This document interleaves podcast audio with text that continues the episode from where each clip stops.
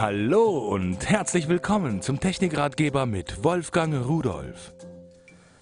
Hallo zusammen. Glas. Wenn Glas bricht, hört sich das äh, ganz speziell an. Wir alle kennen das.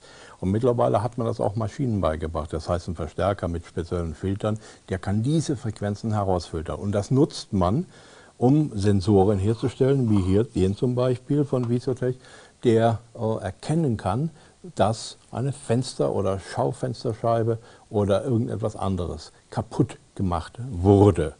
Und äh, jucksig daran ist, äh, der hat überhaupt keine Bedientasten. Das heißt, wenn man den anmelden will an die Visotech Hausalarmanlage, dann muss man den einschalten, der wird mit Netzteil geliefert und Strom. Äh, und dann nimmt man ihn hoch und lässt ihn aus 5 bis 10 cm Höhe fallen.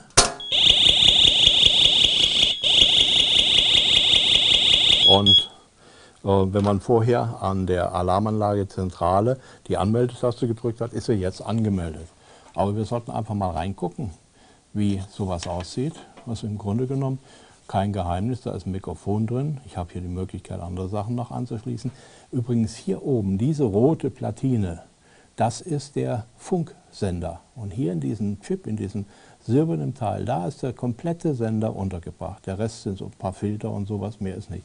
Und hier diese äh, gewurstelte Draht, das ist die Antenne.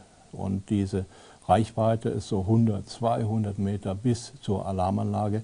Also es kann schon eine Ecke weit gehen, aber äh, durch Wände, durch Stahlbeton oder so etwas, äh, da wird natürlich die Reichweite deutlich geringer werden. Aber machen wir wieder zu